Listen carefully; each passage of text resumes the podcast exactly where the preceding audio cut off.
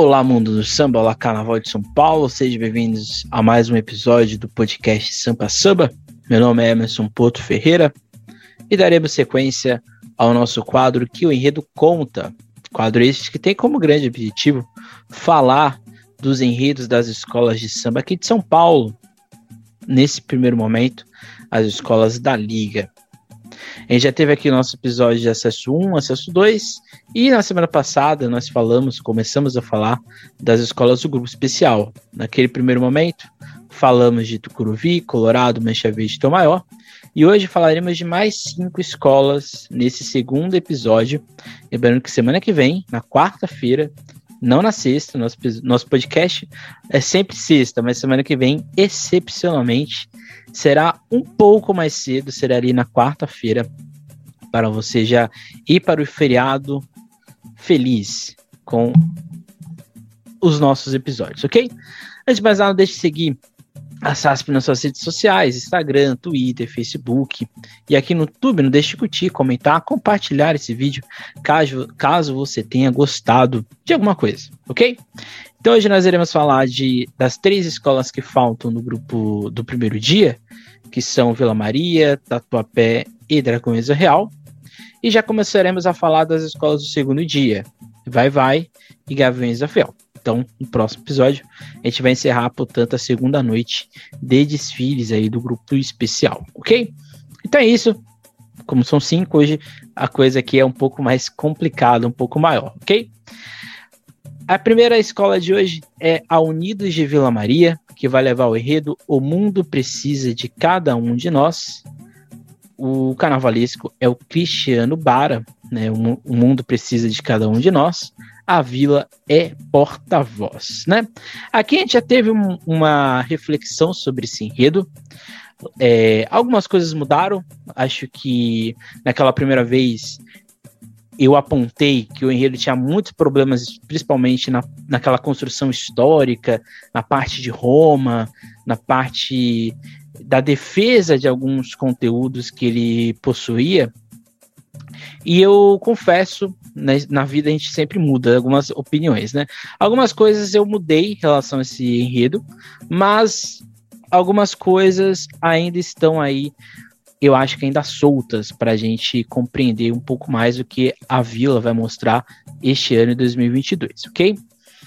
Mas antes de mais nada, acho que esse enredo ele tem um ponto principal que eu acho que ele compõe um aspecto que a Vila Maria tem desde quando, não desde quando, mas principalmente nos últimos 20, 25 anos, que é exatamente o seu projeto social Vila Maria um caso de amor, um projeto que tem como grande objetivo não só a comunidade da escola, mas principalmente a comunidade ao entorno da Vila Maria, né? Ou seja, sua comunidade no aspecto amplo das questões, né?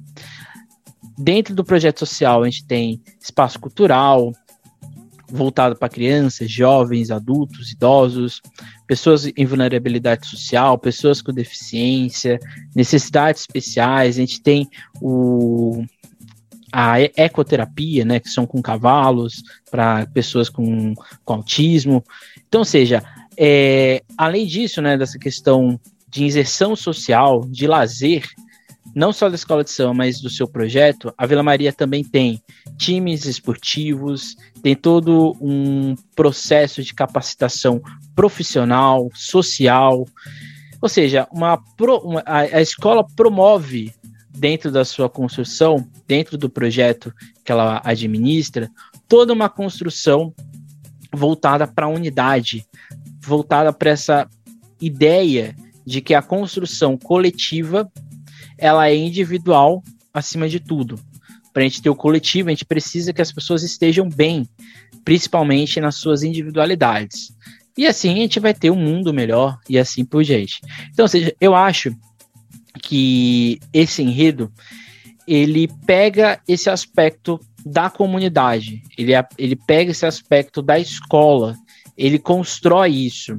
Então, ou seja, por mais que eu tenha várias questões com esse enredo, eu tenho que admitir que ele dialoga com o que a escola acredita, que é essa ideia de unidade, essa ideia de, de união né, dentro da sua comunidade, e assim a gente constrói um mundo melhor. Eu também concordo com a escola nesse sentido.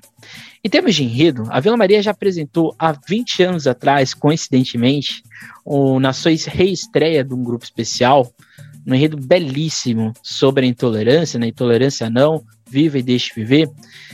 Que era um enredo que falava sobre ganância, era um enredo que falava sobre poder, era um enredo que falava sobre como a humanidade se ergueu em torno do sofrimento. Essa é a grande verdade.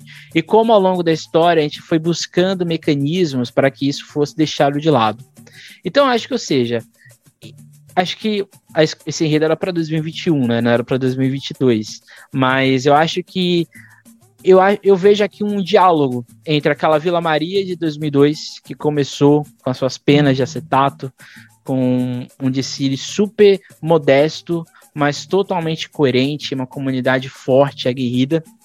E 20 anos depois, essa Vila Maria se reergueu, ficou grande, grandiosa.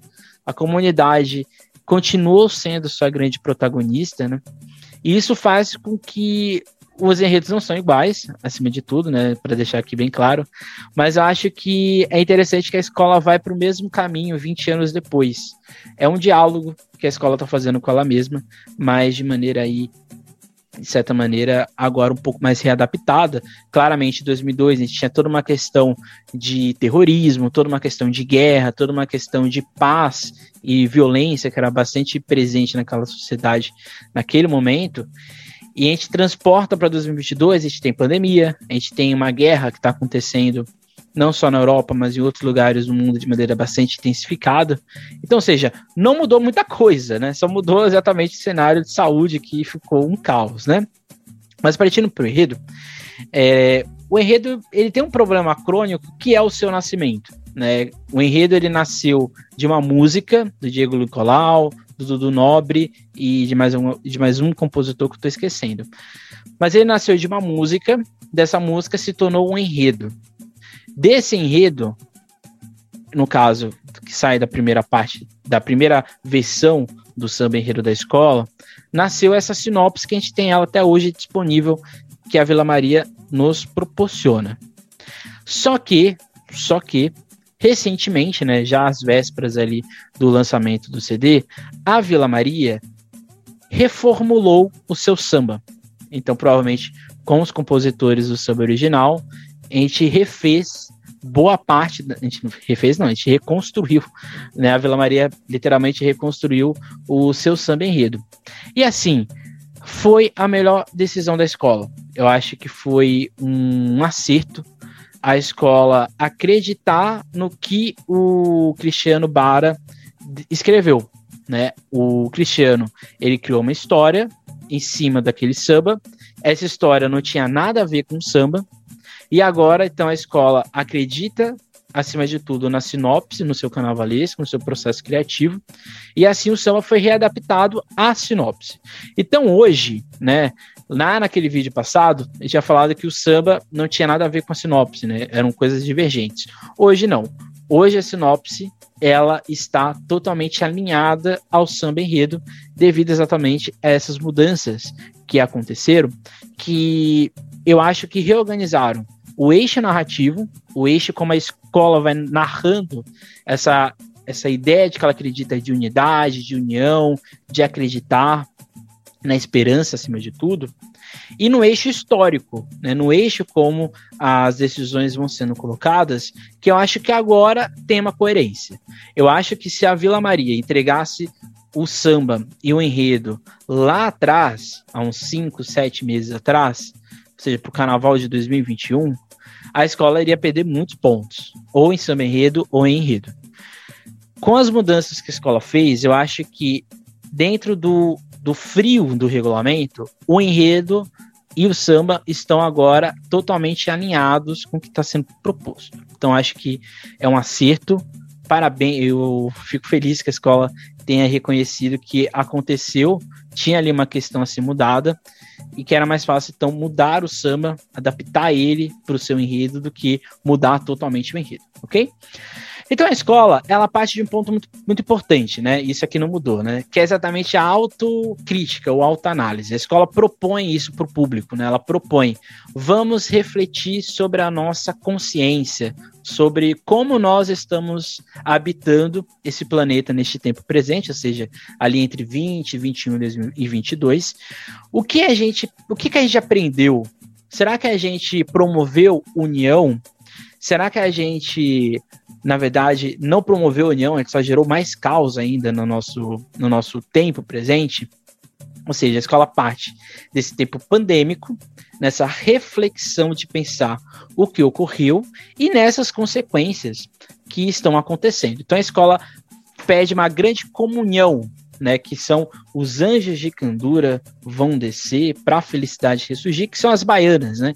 Como a sinopse diz, né? Nossas baianas virão de branco e dourado para celebrar essa reflexão, para nos voltar para nós mesmos, para aí sim a gente tentar construir um novo coletivo, que é a logo da escola, né?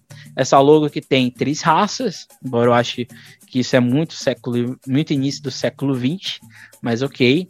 A gente tem ali uma criança africana, uma criança indígena, uma criança branca, né? Ou poderia ser de vários lugares.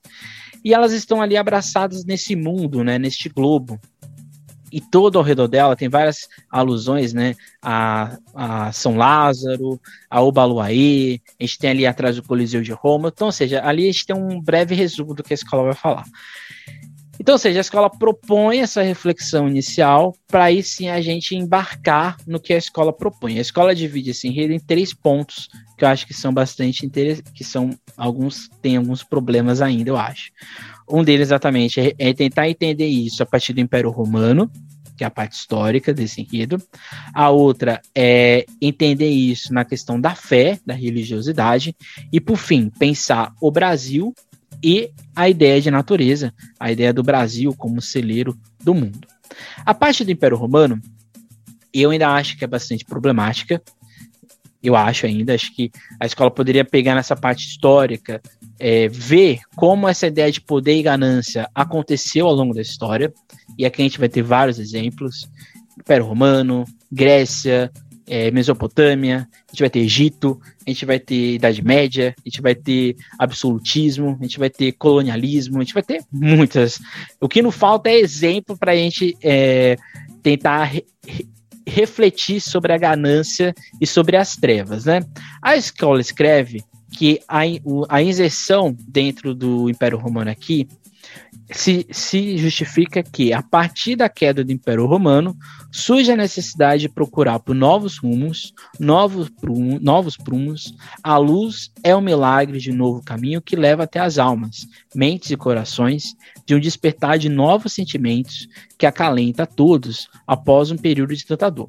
Como eu já disse, quem aqui já me ouve há um bom tempo, eu acho que essa parte anteriormente, no, na versão antiga do samba, tinha muitos problemas, porque o samba não estava nem Império Romano, e a escola colocava o Império Romano, Romano como um grande problema da humanidade. Como se a partir do Império Romano o mundo entrou em, em desconexão, o que é uma, uma, grande mentira, essa é a grande verdade. Né? A, a versão anterior, acho, era bastante problemática. Na atual, isso já muda de, de, de, questão. A escola acho que acerta. Roma foi um império de ganância de poder? Foi. Vários imperadores, muita corrupção, um, um império totalmente estruturado na ideia de escravidão, mas muita coisa do que a gente tem até hoje é oriundo do Império Romano. Arquitetura, legados, questões de, so, é, de sociedade, de política e principalmente a ideia de defesa a gente só a gente tem o que a gente chama hoje de códigos civis, né, leis, porque foi Roma que de fato estruturou isso, né? O que a gente chama de direito romano. Então, se hoje a Vila Maria, né, no final de ciclo dela, coloca a gente se defende, a gente como unidade constrói um, um mundo a partir dos direitos de, iguais, de certa forma, foi por causa do direito romano. E aí o samba coloca isso, né? É, o império segregou, Roma sucumbiu, para a civilização deixou legado, mas a intolerância resistiu. Então aqui, a escola acertou. a escola reorganizou, é, provavelmente essa parte aqui da sinopse já deve ter mudado há um bom tempo, a escola provavelmente não deve ter é, colocado. O que eu ainda acho que é problemático, depois de Roma, é que aí sim a gente vai ter ganância e poder, a gente vai ter ciência, a gente vai ter todo um obscurantismo na ideia de pensamento, na ideia de sociedade, que é a Idade Média.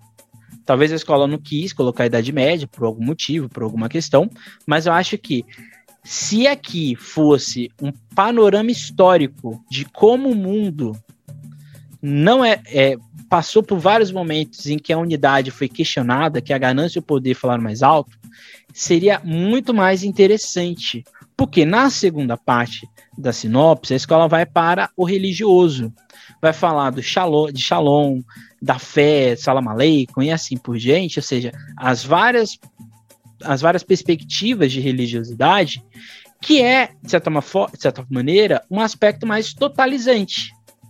Coisa que nessa parte histórica ficou específica. Então a escola chama a gente para reflexão, vai para o específico que é Roma. E depois ela amplia, que é para a ideia de religiosidade. Religiosidade essa que Roma ajudou a construir, né? Roma era um império politeísta, era um, uma religião politeísta, e depois, né, lá no, na parte final do seu império, vai se tornar um império cristão. Então, seja, isso aqui eu acho que faz o, o enredo não ter foco, né? Que é, um, é uma questão que eu já achava antes, e eu acho que ainda falta. Não tem um foco muito bem definido. A gente consegue entender que existem linhas narrativas, mas um foco para a gente chegar no final e, de fato refletir sobre isso, eu acho que aí ficou um pouco ainda um tanto estranho. Um exemplo é o Dicílio da Viradouro de 2002, né, que falava ali de várias visões de paz ao redor do mundo, uma conversa ecumênica, né, uma, uma conversa de unidade coletiva. Eu acho que esse poderia ser o caminho, mas a escola optou por, esse, por essa linha, e aqui, novamente, digo respeito e eu acho que agora a Vila Maria acertou essa, essa primeira parte, principalmente do Império Romano. E aí eu acho que eu já estou um pouco mais confortável de dizer que é, agora sim a Vila Maria tem um enredo um pouco mais coerente com o que de fato já aconteceu na nossa história. Mas, ou seja, por mais que tenha esses problemas, que o, assim, se fosse um, um regulamento em que se avaliasse talvez a, o aspecto narrativo porque é analisado, mas não é analisado com uma criticidade, a Vila Maria, se fosse um regulamento tipo do Rio de Janeiro, talvez perderia ponto. Mas dentro do regulamento de São Paulo, em que isto não é um ponto a ser questionado, eu acho que o Rio da Vila Maria agora está perfeito para, quem sabe, tirar um 10 ou, na pior das hipóteses, 9.9. Então, acho que assim, a escola tem esse primeiro momento que é um pouco mais de reflexão autocrítica, que acho que está mais perto ali do psicológico, mais do, da mentalidade, né, do, da gente se olhar para nós mesmos. A gente vai ter esse, esse outro aspecto que é o histórico, que é o Império Romano, que a escola usa como exemplo, e depois a gente vai ter o religioso e o simbólico, que é o sagrado. Aí depois a gente vem disso tudo, a gente vem para o tempo presente, em que a escola vai trazer aspectos exatamente é, de ganância de poder que existem hoje, mas principalmente já voltando para uma crítica já existente. Essa crítica não está nem no samba e nem nessa primeira sinopse da escola. Essa crítica não está muito é, direcionada, é uma crítica um pouco mais ampla. Por exemplo, com o desgoverno dos poderosos, que mais uma vez vivia uma fraqueza trazendo com ela um mundo doente e descrente, fazendo com que a quimera, o monstro da ganância, cresça absurdamente, engolindo as crianças, os negros, brancos, patrões, po pobres e desempregados. O que aqui a gente faz é chegar ao Brasil. Aqui, quando a escola está fazendo esse, esse panorama crítico, ela já está pensando no Brasil. E a escola vai falar das diversas construções em sociedade que a gente vai tentar unir, é, unir, né, criar essa ideia de unidade que a escola tá tanto é, está defendendo, né? E aí a gente chega no caso a ideia da fé, que é a Nossa Senhora Aparecida, e no caso do amor e das suas faces e nas suas crenças. Aqui, aí eu já acho que a escola novamente a, ampliou demais, né? Porque a escola já falou de fé e aqui ela volta para falar de fé nessa ideia de Nossa Senhora Aparecida e do amor, que de certa maneira é uma associação que a gente faz com Nossa Senhora Aparecida, né? À toa que ela é sincretizada com Oxum, que é a deusa do amor. Então, ou seja, eu acho que falta faltou isso, faltou essa organização final. E aí a escola lá no fim vai falar uma reflexão de, de ecossistema, de natureza, nasce das mãos do Criador o Brasil, o celeiro do mundo, e mostra que podemos ser o exemplo como uma legião de boa vontade. O sambista exprime com sua voz que todos somos irmãos e é hora de darmos as mãos juntos em toda a nação. Lavando a nossa alma, mente e coração, dizendo se o mundo precisa de cada um de nós, a vila porta-voz, e aqui a gente vai ter a natureza, né? E o Brasil como esse celeiro do mundo. Eu ainda acho que é um enredo confuso, eu acho que eu não sei se quem estiver na arquibancada vai entender essas mudanças que estão acontecendo ao longo do TSIL. Repito, dentro do regulamento, a escola alterou aquela parte do Império Romano, pelo menos eu acho que alterou, porque eu estou vendo aqui o samba enredo, né? E o samba enredo agora está em diálogo com a sinopse. Então, acho que agora a escola acertou e eu acho que o risco de perder ponto agora já não existe. Mas, novamente, eu digo, eu acho que esse enredo precisava de um direcionamento um pouco mais visível. Talvez pegar a ideia da baiana lá no início e trazer ao longo de todo o enredo, porque assim, eu consigo ver dentro da proposta da Vila Maria quatro enredos dentro do mesmo enredo. E os quatro enredos poderiam dar várias sequências. A escola podia falar só do religioso, a escola podia falar só desse aspecto da natureza, a escola poderia falar só da ideia de ganância e poder com Roma, mas ela já fez em 2002, de certa maneira. Poderia falar só dessa reflexão. Mas assim, a escola acho que ela abriu demais e vamos ver como isso vai ser na avenida.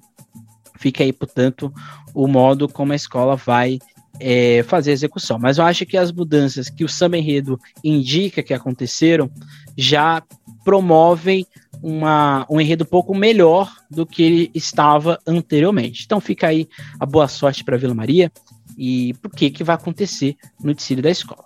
Em seguida, a gente vai ter a Tatuapé. A Tatuapé vai com o enredo Preto Velho conta a saga do café no canto de fé do carnavalesco Wagner Santos.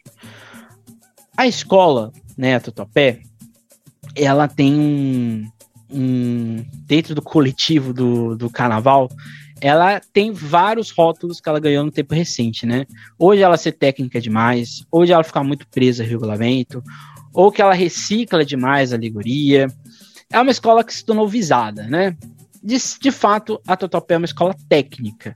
Não é técnica no sentido frio do termo, mas ela conseguiu ver o que ela precisa para desfilar. Então, é uma escola que se adapta às várias realidades existentes certa, isso, isso só acontece porque o regulamento diz que tem que ser de um jeito, e a escola vai seguir o regulamento. Então, de certa maneira, ela fica fria nesse regulamento. E, de certa maneira, a escola faz reciclagem. Eu acho que todas as escolas de samba do Brasil deveriam fazer reciclagem, porque a gente sabe que o carnaval é uma festa poluente. Muitos desses materiais, para serem é, recicláveis, é difícil. Então a escola faz o bem para a humanidade, né? ela faz o bem para o meio ambiente. Então acho que a reciclagem da Tatuapé não deveria ser zombação, ela deveria ser, acima de tudo, uma exaltação para que todas as outras escolas fizessem a mesma coisa. Mas quando a gente olha, e aqui acho que é o ponto principal, por mais que você ache que a Tatuapé é uma escola técnica, fria, que ela só usa regulamento, que ela recicla demais, ninguém pode questionar que a Tatuapé criou nesses últimos 10 anos, desde quando ela estava lá na UESP, né, no, nos grupos, no, se não me engano, no quarto grupo, a Tatuapé construiu uma linha de enredos totalmente voltada para o cultural e nessa coesão dentro de uma proposta popular. Por mais que, acho que com exceção do estilo do ouro, e mesmo assim ele tinha essa questão do, do, do apreço popular, mas ele é um, uma exceção, todos, quase, quase todos esses enredos da Tatuapé estão falando numa linha cultural. Eles estão dialogando com o povo, com o popular. Algo que anti, antigamente camisa, vai vai faziam, pegavam temas do aspecto do povo, do aspecto de entendimento e o componente entendia o que estava sendo passado. Então, quando a escola traz a história do café na ótica de um preto velho, ela está aproximando a ideia de cultura e essa ideia de popular. Exemplos, né? O Maranhão foi assim, Desse Bradão, Bete Cavalho, São Jorge, entre outros vários, né? Que a escola usa essa dialética, né? No modo de narrar os seus desfiles, né? Seja visual, seja musical, seja também na, na dança. O que criou, e assim, é meio contraditório, essa identidade tatuapeana, que é um conceito que eu estou colocando aqui, tá? Estou sendo aqui ousado é uma identidade que só Tatuapé tem. Eu acho que isso é fantástico, né? Uma escola que não é jovem, Tatuapé é uma escola antiga, mas que de certa forma conseguiu o seu sucesso, o seu ápice no carnaval de maneira recente. Então, de certa maneira, é jovem né, nesse aspecto. Mas isso só ocorre porque a escola acreditou que isso era possível.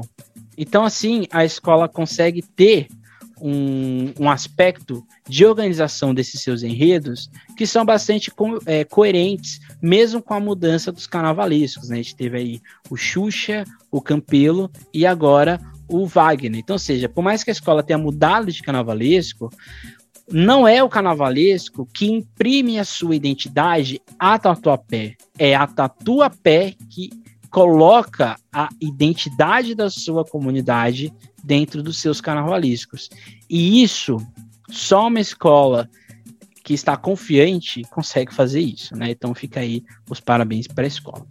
Aqui já direto ao enredo, eu acho que esse enredo faz uma reparação histórica, no sentido de é, quando a gente pensa história econômica do Brasil, aqui eu já, já trazendo meu lado professor, eu acho que é muito interessante quando a gente pensa os ciclos econômicos do Brasil, não na ótica de quem promove ele no protagonismo, vamos dizer assim, do barão do, do barão do café, do, do, fei, do feitor, do senhor do engenho, do de que tem ali os poderes das zonas auríferas, ou de quem tem os grandes poderes dos conglomerados econômicos do Brasil.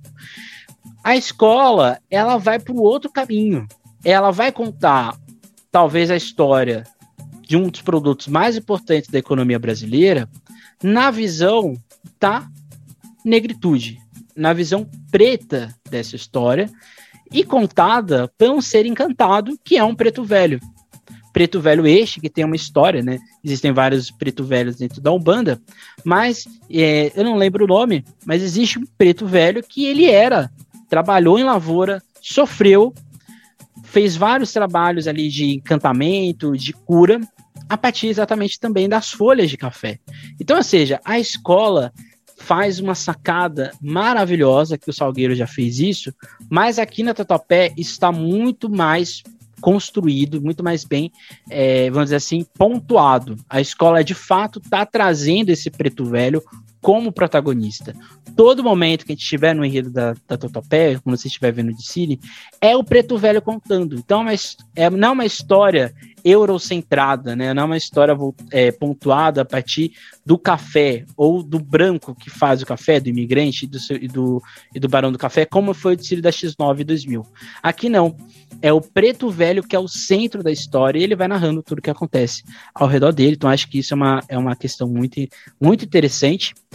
Coloca uma pessoalidade no enredo, o enredo fica bastante atual, fica bastante, como posso dizer, é, crítico, de certa maneira, porque a gente está pontuando um processo, né? A gente está falando de um produto extremamente importante para a economia brasileira, que boa parte do seu início foi erguida pela escravidão, foi erguida pelo trabalho forçado. Então a escola indiretamente está colocando isso aqui para nós em questionamento, e além de colocar uma identidade, né? Esse café que a escola está falando não é somente um produto, é um produto cheio de simbolismos, de significados. Ele tem afeto, ele tem poder de mudança, ele tem encanto, né? Ele tem essa cura, ele tem essa, essa ideia de retorno, de energia, né? De poder. Eu vou ficar aqui falando vários adjetivos sobre o café que a escola está colocando aqui. Esse preto velho também, ele tem um aspecto que eu acho que é bastante interessante, que ele está falando da sua memória e dessa construção edificada. Porque quando a gente evoca um preto velho, quando a gente coloca ali uma, uma xícara de café e um bolo de fubá, como ele diz no final da sinopse, a gente não está só evocando um, um ser que a gente evoca para trazer, para a gente buscar proteção, a gente para buscar conselhos. A gente está evocando a memória dessa pessoa, a gente está evocando um, uma entidade que tem ali uma construção histórica que está e que aconteceu, né? Ele morreu, mas aconteceu, mas ela continuou em profundo deslocamento na história. Então a gente está falando de uma pessoa que tem memória sedimentada, né? Que está ali construída nessa afetividade do passado, dessa saga sofrida de luta, e do presente, né? Quando a gente evoca a memória dele nos terreiros. Então, não sei se deu para perceber, que tem aqui um, um, certo simbolismo, né? Como eu disse, não é só contar a origem do café, mas é um começo para nós compreendermos a força destrutiva e construtiva que esse produto gerou.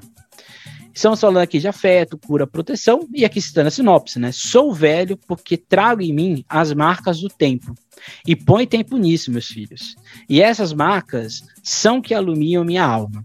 Sou velho e hoje espalho no mundo mensagens de fé, trazendo esperança com muita humildade, deixando sementes de caridade, secando a mentira e regando a verdade. Sou velho e celebro a vida, mas também trago na lembrança todas as dores que eu passei neste lugar, nessa terra que meu Deus me criou. Então, seja, de início a gente vai ter essa evocação desse preto velho, que provavelmente deve ser o começo da escola.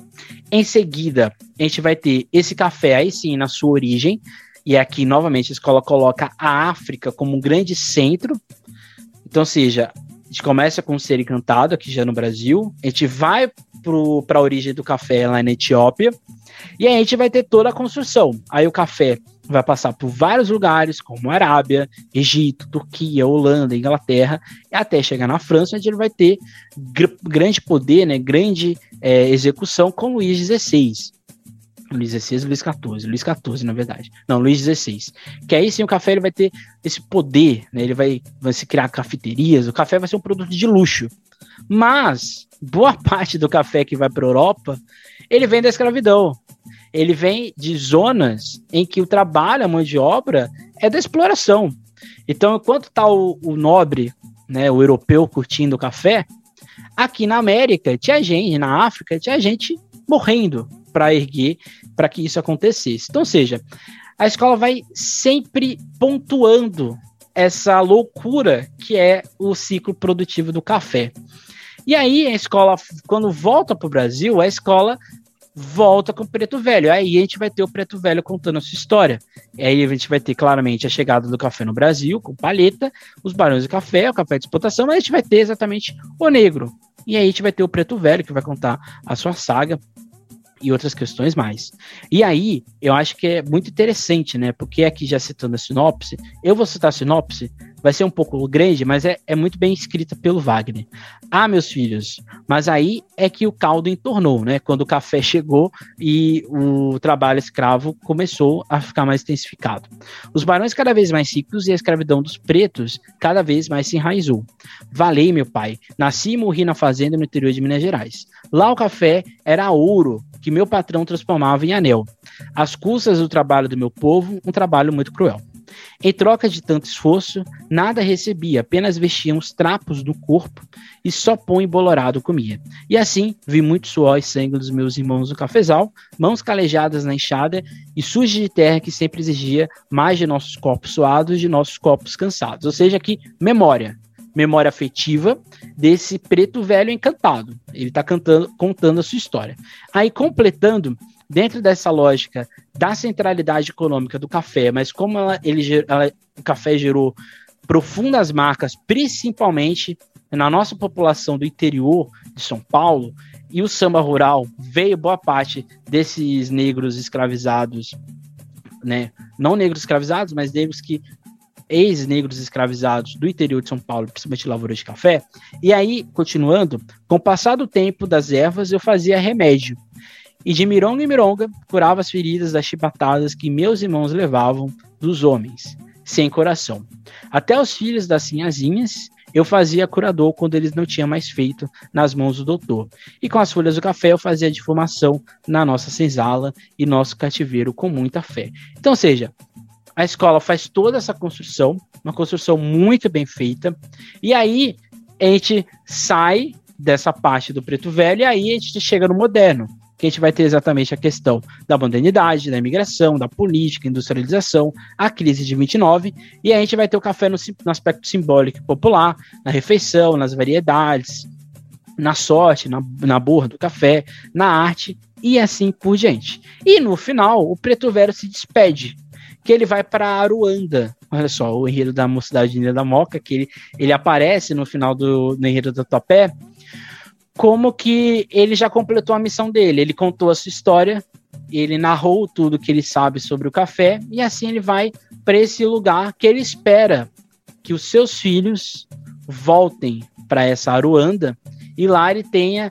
mais histórias para contar ou outras questões para serem feitas. Então, ou seja, a escola começa com a encantaria, né, do invocar esse preto velho no xirê, com vários orixás, e a gente encerra com esse encantamento, né, com ele indo para, Aruanda, para Aruanda. Que as pretas velhas, minhas companheiras de vida de espiritualidade, continuem preparando esse grande jacutá, sem faltar a principal oferenda, o café e o bolo de fubá, preparando a volta para Aruanda, nossa morada divina.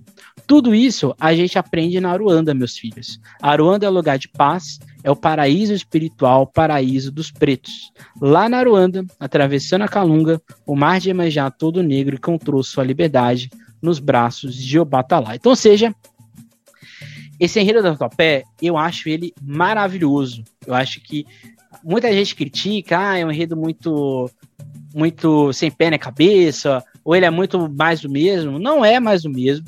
Eu acho que a escola conseguiu encontrar um jeito diferente de falar desse café e dar uma nova ótica, dar uma nova vida, dar uma nova pessoalidade. E, de novo, é a escola falando de si mesma, da sua história, da sua identidade e assim por diante, ok? Em seguida, a gente vai ter aí o enredo da Dragões da Real, que vai levar o enredo a Doniran, do carnavalesco Jorge Silveira, e a sinopse foi escrita, no caso, pelo Fábio Fabato, é, jornalista, escritor, lá do Carnaval do Rio de Janeiro. Eu acho que aqui a gente vai ter um ponto bastante interessante, né? Porque a Totapé fala de evocar o preto velho e a Dragões faz a mesma coisa, né? Ela desencarna a Dona Irã Barbosa. Só que aqui na, na Dragões a coisa é um pouco mais do deboche, um pouco mais jocosa, né? Um pouco mais na inversão do cotidiano, como diria o Mikhail Bakhtin. Mas acho que se na Tatuapé a gente criou essa identidade tatuapeana, eu acho que a Dragões ainda está neste processo. Eu acho que a Dragões tem um grande problema, que eu acho que ela precisa é, construir que é exatamente uma narrativa nos seus enredos. Transportar essa ideia de comunidade de gente feliz, como a escola gosta muito de pontuar, trazer esse afetivo e essa sociabilidade que é importante para a comunidade, mas que isso se reflita nos enredos. Eu acho que a Dragões tem uma um amontoado de enredos subjetivos que em alguns momentos parece que não se fala nada com nada. Então acho que assim, já é um pedido. Independente do que acontecer neste enredo, eu acho que a Dragões da Real tem capacidade de trazer esses enredos culturais de uma maneira leve, de uma maneira jocosa, de uma maneira que faz a gente ver o Tsili, refletir e ao mesmo tempo dar risada, gargalhar. Eu acho que é isso que falta um pouco dentro da, da construção narrativa. Então, assim, independente do que acontecer, embora seja o meu sonho a, a Dragões Real fazer um enredo sobre a Lava Pés, eu acho que independente do que acontecer, que a Dragões Real mantenha essa linha de enredo, uma linha de enredo que eu acho que comporta o seu carnavalesco, é o Jorge Silveira, comporta a identidade da escola, e são enredos maduros. Eu acho que é isso que falta para Dragões da Real. E eu acho que a Dona Irã Barbosa embora eu tenha várias questões sobre a vida de Adoniran Barbosa, é inegavelmente um enredo necessário de ser cantado, de ser contado, porque muita gente não conhece Adoniran Barbosa, né? Então acho que nesse sentido, eu acho que a escola nesse enredo consegue transportar essa felicidade, essa alegria, esse lúdico que a escola tem para o seu enredo. Coisa que ela fez com a Asa Branca, coisa que ela fez com a música sertaneja, coisa que ela fez com o riso no último de Cílio. Então, ou seja, eu acho que se a escola mescla essa identidade que ela já tem construída de comunidade e, e constrói isso para os seus enredos, a escola vai ser enjoada, vai ser vai ter uma produção de enredos maravilhosas. De novo, fica aqui minha torcida para a escola, independente do que acontecer, continuar com essa linha de enredos que valoriza a história do carnaval e do samba paulista e paulistano. Por favor, fica aí o meu desejo para a escola. Mas agora falando do enredo, o enredo sobre a Dona Irã não é inédito no carnaval, mas eu acho que o Jorge e o Fabato, que construiu a sinopse, mas o, o Jorge que teve a ideia do enredo, tiveram uma grande sacada. Não vamos falar da história é, da vida da Dona Barbosa, né? Onde ele nasceu, quando ele ficou famoso, quando ele teve o seu ápice, quando ele morre. Não é isso que a escola vai fazer. Pelo contrário, a escola vai apenas pegar a experiência, a obra de Adoniran Barbosa, e a partir disso ela vai construir a sua visão de São Paulo a partir de Adoniran Barbosa. Então acho que isso traz esse lúdico, traz essa, esse deboche que a escola, né, esse riso, essa felicidade que a escola gosta e dentro de uma proposta cultural. Então acho que esse foi um grande acerto do Jorge e da sinopse em si. Então, ou seja, a escola tem dentro dessa sinopse uma grande temporalidade dentro dessa construção e o Adoniran ele se torna o eixo da história. Olha só como é interessante. Por mais que não seja a vida de Adoniran Barbosa, essa visão de São Paulo de Adoniran Barbosa é o eixo do Tsiri. Então, assim, a todo momento, você está falando de Adoniran Barbosa, você está falando da sua identidade, você está falando da sua construção narrativa como cantor e compositor e como principalmente um artista brasileiro e paulistano. Então, é, de, uma coisa que eu acho que também é uma sacada muito grande do, do Jorge, e eu acho que deve ser o começo da escola, é esse tom meio zumbi, meio bruxélico, né? De desencanar a Dona Irã Barbosa. É como se ele viesse dos mortos, né? E viesse contar a sua história aqui num dia em São Paulo. Então, no romper da madrugada, desencarna a Dona Irã Barbosa na passarela aqui em São Paulo. E aí ele vai contar a sua história, né? Aí ele diz lá na sinopse, né? Volto neste enredo como alma penada, para outra vez balançar cadeiras na porta de casa, animar serestas, enfiar a colher de pau no caldeirão agridoce da Pauliceia, eis os cacos ajuntados do tempo por João Rubinato. Sua graça na certidão, porta-estandarte, mosaico caleidoscópico dos causos de um século todo e de gente como a gente. Ou seja, a escola pega sai daquela visão que seria maçante de contar a história da, da Dona Barbosa e vai nessa singularidade que é contar o que a Dona Irã Barbosa viu na sua vida dentro dessa cidade que ele tanto amou, né, que ele tanto compôs, que é a cidade de São Paulo. Então acho que existe uma construção estética muito interessante nesse início eu pelo menos espero que seja esse tom meio The Walking Dead do samba, né? Uma coisa bastante assim, meio faz, não, não sei se vai ser igual, mas semelhante a que foi a homenagem a Fernando Pamplona, né? Que foi toda aquela construção, né? Meio meio bruxélica, né? Meio meio meio aterrorizante, né? Mas é uma aterrorizante bonito, né? Uma aterrorizante interessante. Então a gente sai dessa lógica. E eu acho que o enredo vai se dividir pelo menos é o que eu interpreto vendo não só o samba, mas o que foi apresentado na sinopse, em três momentos. Primeiro, essa interpretação de memória do trabalho, da mudança da cidade de São Paulo.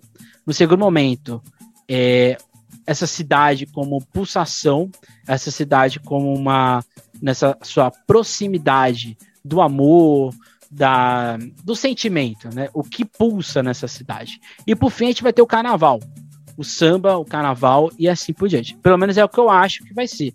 Não estou falando que vai ser assim, não, tá, gente? Eu acho que pelo que está sendo construído esteticamente, a gente vai ter esse desencanado Adoniran, a gente vai ter Adoniran contando como São Paulo mudou, depois a gente vai ter essa cidade no seu aspecto sentimental, emotivo, e no final a gente vai ter o samba, ok? Então, nesse momento, a gente vai ter essas, essas memórias do Adoniran Barbosa, dessa cidade que cresce e esmaga o seu munícipe. Então a gente vai ter aqui a metrópole que mais cresce, pois concreto nos afetos. Restou a maloca no peito, saudosa e querida, din din donde nós passemos dias felizes de nossa vida.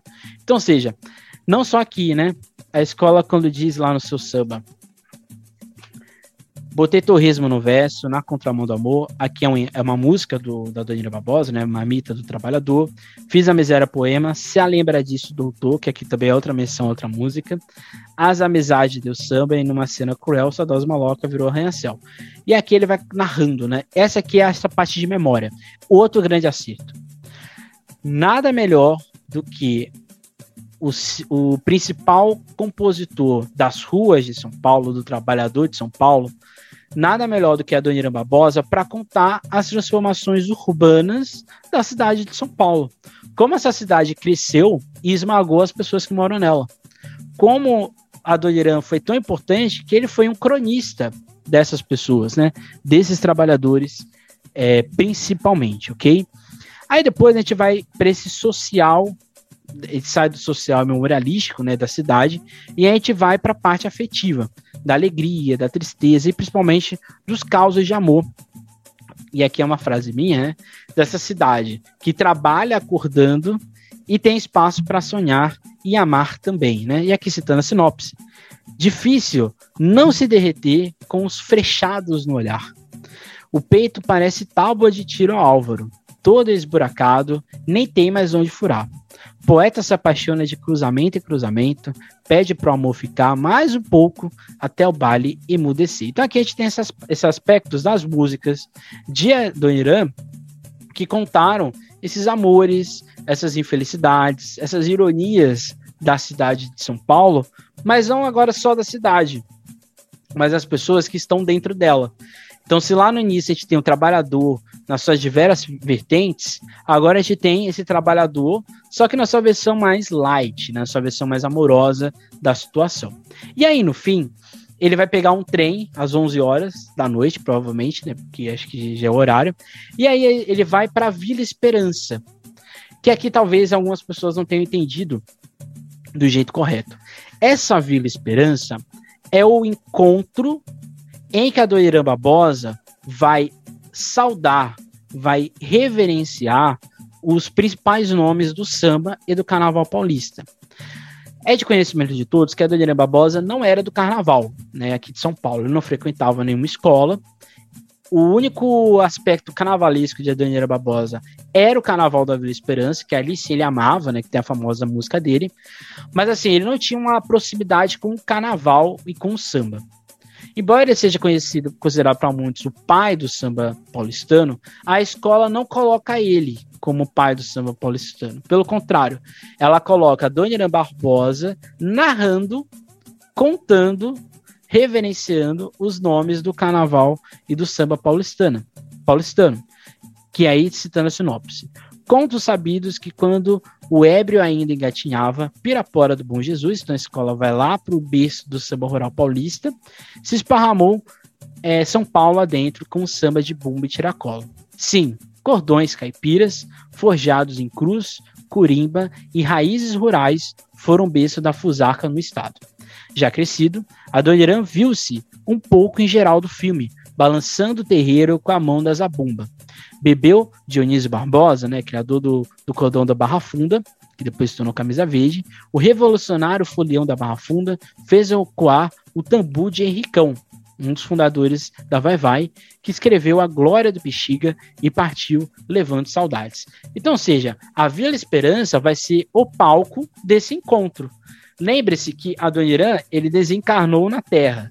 E quando ele desencarna na Terra, na terra ele vai trazer a lembrança dessas pessoas que ele talvez não tenha convivido, mas que ele vai fazer essa, essa reverência. E aí ele vai falar das escolas de samba. A escola vai falar de Lava Pés, Nenê, Peruche, Vai Vai, Camisa e da Vila Maria, que são as seis escolas mais antigas ou que tem a fundação mais antiga na cidade, que estão ali desde a década de 30 até a década de 50, né? Então, ou seja, a escola vai colocar essa esperança dentro dessa lógica do carnaval, que é o fim do decídio, creio eu, E o grande acerto é colocar né, lá, né? Feito uma brasa que jamais apagará, que é uma música dele, que ele diz, né?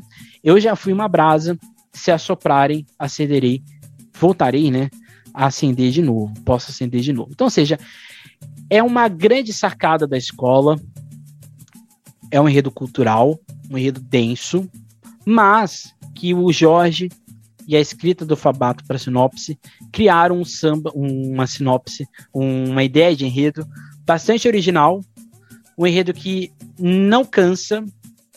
Eu espero que a gente possa dar várias risadas com o que está sendo construído aqui pela Dragões da Real. E assim, tem chances, viu? Tem chances grandes de ser um grande enredo talvez um dos melhores desfiles da história dos Dragões, não sei, mas tem chances da escola sair feliz. De novo, repito, não sei se a escola vai ganhar, não sei, não sei se a escola vai ficar entre as cinco, também não sei, mas fica o meu desejo, que eu acho que esse enredo combina com a escola, essa, esse propósito do lúdico, do, do cultural, dentro desse aspecto da da identidade da escola, né? Dessa sociabilidade, da felicidade, da comunidade, que é uma coisa que a Dragões Real prega muito bem. Então, isso, isso foi a Dragões Real, agora a gente vai para Vai, no enredo Sankofá, do carnavalesco Chico Espinhosa, embora a sinopse seja feita pelo Gabriel Melo. Eu acho que esse, so, esse, esse enredo é, sem sombra de dúvidas, o enredo mais vai-vai que a vai-vai já apresentou na sua história. Assim, disparado. Eu acho que esse enredo reflete muito da identidade, dos simbolismos é, que a coroa, que a coroa, que a vai vai possui. Quando a escola evoca o seu passado para narrar o seu futuro, é uma coisa maravilhosa, uma coisa lindíssima. Então, antes de mais nada, a escola, quando volta para esses simbolismos, para sua coroa, né, que é o seu símbolo, para o seu bairro, para o seu asfalto, mas principalmente para esse povo, para essa comunidade preta, na sua grande maioria, que ergueu a Vai Vai, que deu 15 títulos para essa escola, eu acho que é um grande acerto é, de trazer um tema que é muito simples, Sankofa, Dinkras, Imperachante, mas ter lá no final toda essa reverência ao passado da Vai Vai. Uma escola de 92 anos tem muita coisa para contar, né? Então acho que esse aspecto da memória e do afetivo, de olhar esse passado, mas não só de olhar o passado, de pegar a memória que ele, foi, que ele construiu, para a gente refletir hoje, é muito bonito. Então acho que a, esse não é um enredo de aniversário da Vai Vai, mas é, de, sem sombra de dúvidas, o enredo que mais reflete o que é a Vai Vai quanto história nesses seus 90 anos, 92 anos de, de idade, que faz ser a Vai Vai, um dos, eu já falei isso várias vezes, o principal, um dos maiores grupos, agrupamentos culturais da América Latina. A gente não pode colocar a Vai Vai só com uma escola de samba.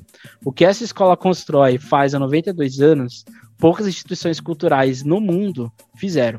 Então acho que a escola quando olha para esse seu passado, para esse Sankofá, né, que olha para o olha, olha para trás e resgate, é um grande acerto, uma questão muito, muito simbólica, inclusive. Outra coisa que eu acho que é genial é a escola falar do continente africano, mas não de urubás ou de bantos, mas sim dos achantes.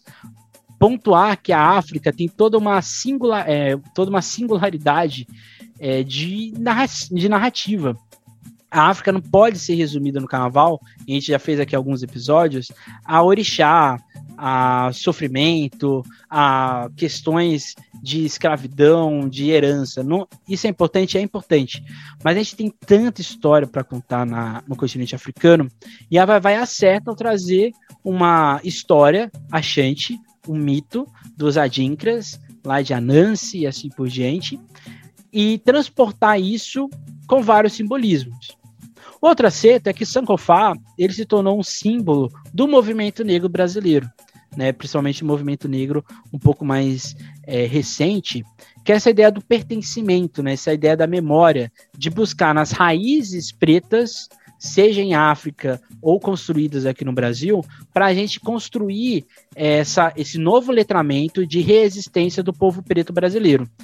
Então, ou seja, a escola está falando de África, uma, no, uma, uma África que até então não apareceu no Carnaval de São Paulo, um, um símbolo da, da luta e da identidade negra no Brasil do movimento, e de certa maneira está falando de afeto e simbologia da própria Vai Vai.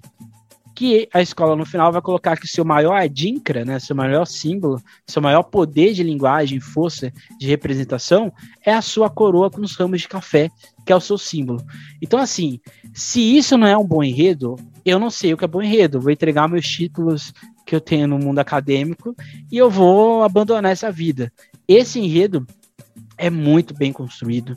É um enredo que hum, o, não só o Gabriel, mas o Chico identificaram o que é ser vai-vai. E eu acho que isso a todo momento é colocado aqui dentro desse enredo. Quanto assim, é, a, e aqui é muito semelhante com a Leandro de Itaquera faz, é um, é um. Não é muito fácil de entender, né?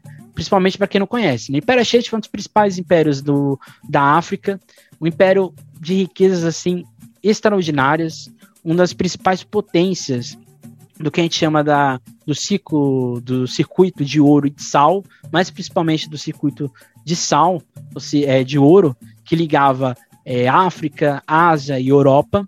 Então, assim, a gente está falando dos principais impérios da África. E a escola vai pegar o Adinkra, que é este símbolo que, de certa maneira, que a escola não está fazendo, mas o Adinkra foi muito popularizado pelo Abdias Nascimento dos principais lideranças do movimento negro brasileiro. E a escola vai contar a história de Anans, que a escola vai falar que é um malandro, uma pessoa que enganou as divindades, e ele quebrou a cabaça. Essa cabaça era repleta de sabedoria, e dentro dela existia a linguagem. A linguagem que depois vai ser reconhecida como no que seriam as letras, que seriam os adinkras, né, esses símbolos. A Nancy vai roubar a cabaça, quebra e a linguagem vai ser espalhada. E aí sim vai ter a criação dos adinkras. E um desses adinkras é exatamente o Sankofá. Aí a escola vai falar que esse Sankofá chega na diáspora, nesse sequestramento negro que acontece com a escravidão, e chega aqui no Brasil. Se você já viu, é, provavelmente você já viu representações de Sankofas, que são aqueles, aquelas grades, né, que tem um, várias espirais, né, que parece um pássaro. Aquilo ali é um sankofá, né? Isso ficou popularizado principalmente nas cidades barrocas, ali de Minas Gerais, na Bahia e partes ali do Rio de Janeiro, e depois se popularizou. Então a dinkra do sankofá, ele tá espalhado pelo Brasil e assim sucessivamente. Aí no final, que é a grande sacada da escola, e aqui não tem como não emocionar o componente, que eu acho que é um grande acerto também da, da Vai Vai. Que a escola vai trazer essa sabedoria do Adinkra, né, de olhar para o passado, resgatar o, e aprender para esse presente para o futuro. A escola vai trazer isso na, simbol, nos vários simbolismos que a Vai Vai tem. E aqui a gente vai ter a rua, o Bexiga, a turma do Sadinha, o Livinho, o Henricão, Dona Olímpia, Geraldo, Geraldo Filme, né? Pato na Água, Pé Rachado, e entre outros vários que manteram, regeram e deixaram vivo, vivo todo esse passado de glórias e de títulos, mas acima de tudo da ancestralidade da Vai Vai.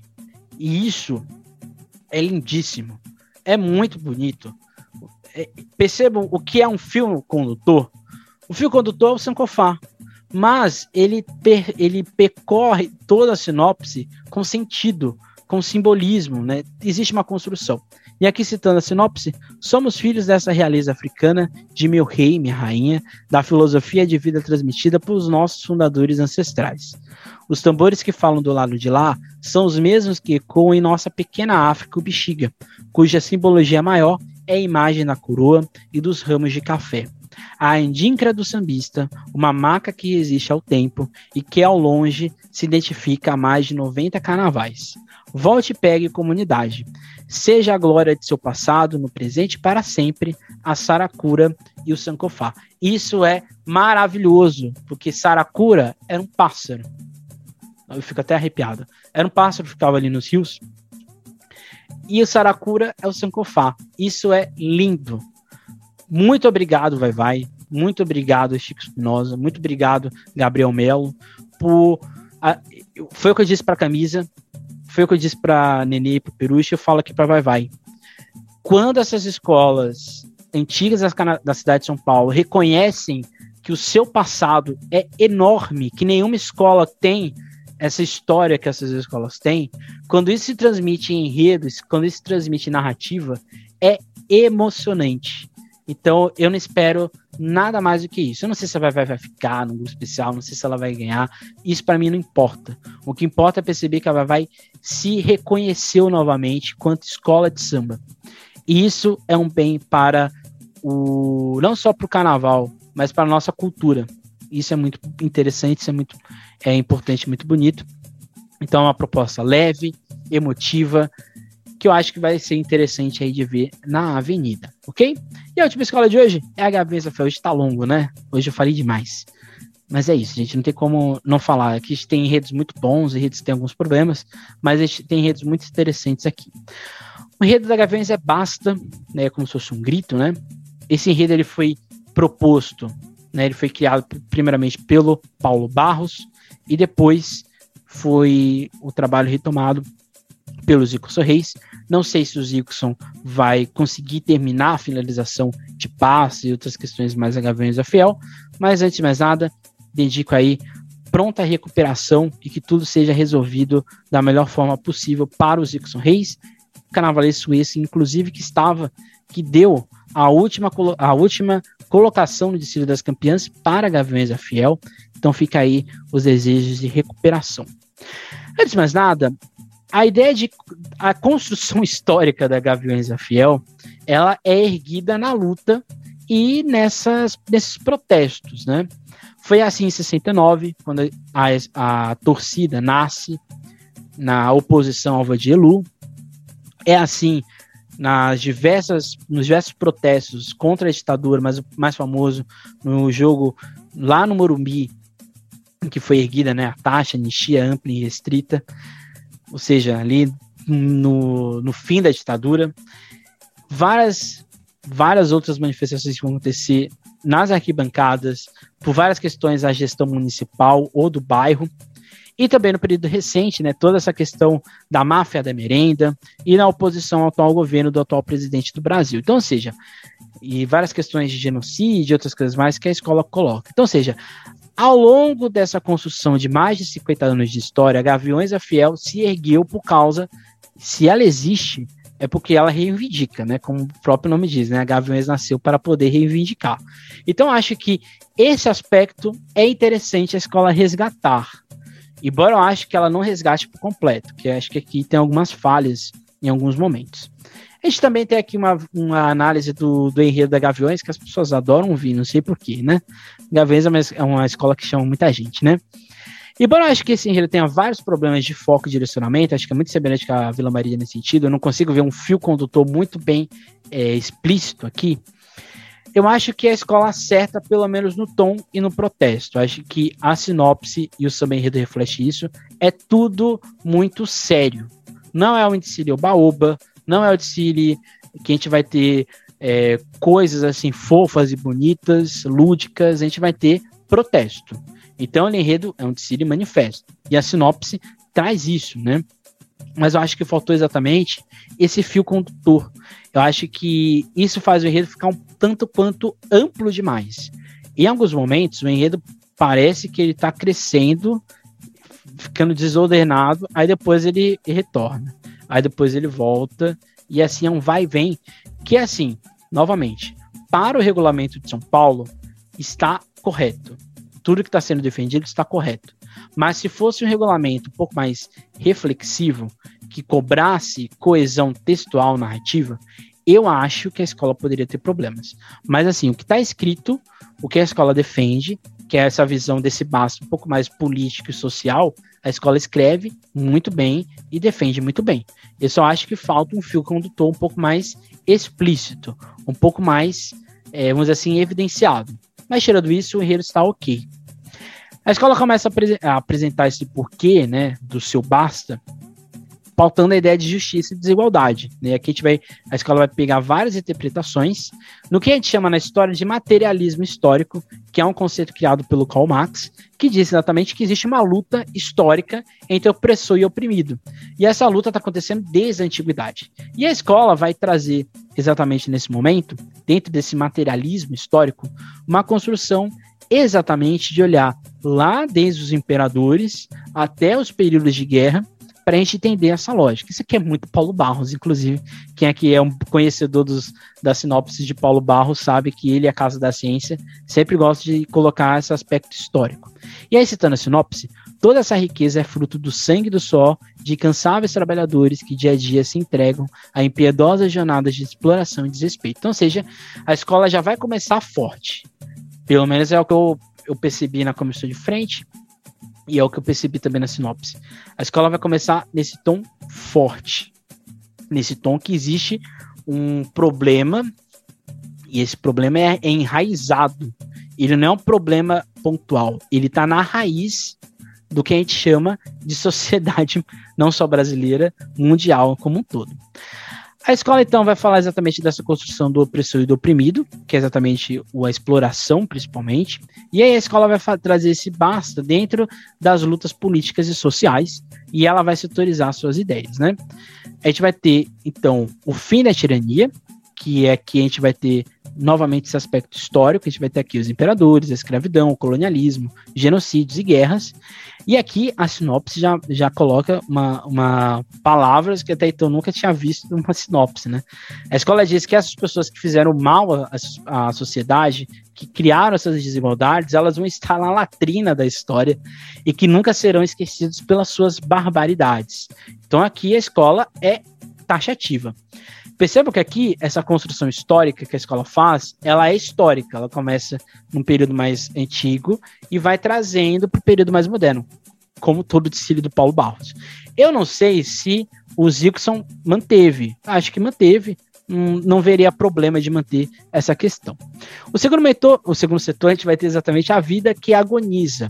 Então, essa vida que tem exatamente aspectos de já próximos ao social. Então a gente começa lá no início com essa ideia do, do opressor do oprimido, que é uma questão de justiça histórica. E a gente vem para essa questão política, para essa questão das lutas da tirania, e a gente vai ter a vida que agoniza, que a gente vai trazer para o geopolítico, para o geopolítico, para a desigualdade, para o social, para a pobreza, para as violências e injustiças. E citando novamente a sinopse, malfeitores querem saquear até as reservas indígenas, territórios delimitados por aqueles que ocupam quase a totalidade das terras que pertenciam aos povos originários. Queima a floresta e as aldeias por ganância. A intolerância não respeita nada, nem lugar de fé. A estupidez só deixa rastros de destruição e tristeza. O preconceito mata, fecha fronteiras e separa famílias. Então, seja, que a gente vai ter toda a questão que eu acho que, pelo menos que ficou muito, muito latente, que é o identitarismo, que é a escola que traz para o indígena e para o negro, para a luta do povo indígena e para a luta do povo preto, que, que, até o Sama diz, né? Sou eu, a voz, a favela, e assim por diante, fala do Cacique Raoni, fala do Mandela, e assim por diante. Acho que nesse momento a gente vai ter tolerância religiosa, desmatamento, o genocídio do povo indígena, o genocídio do povo negro, e assim sucessivamente. Aí no final a escola traz nas avenidas lutamos pela vida. E aqui a escola vai puxar esse contexto de luta para a rua, para esses protestos populares que estão ali no racismo, no feminismo, na luta contra a democracia, o preconceito e as diferenças. E aqui, novamente, perceba que aqui fica amplo. Eu não falei, mas agora, né, que eu apresento os, os setores que a escola propõe, todo fica amplo, né? Embora ele fica amplo, aí depois ele, ele fecha. Aí ele, amplia, ele amplia, depois ele fecha. Aí ele amplia e depois ele fecha.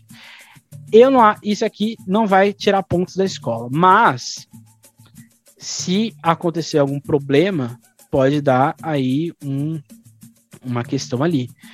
Novamente repetindo, em São Paulo não se julga esse aspecto narrativo, como talvez deveria ser narrado, é, julgado. Mas assim, a escola ela ousa, ela vai ali no, no, limite da ousadia, né? Porque ela vai e volta.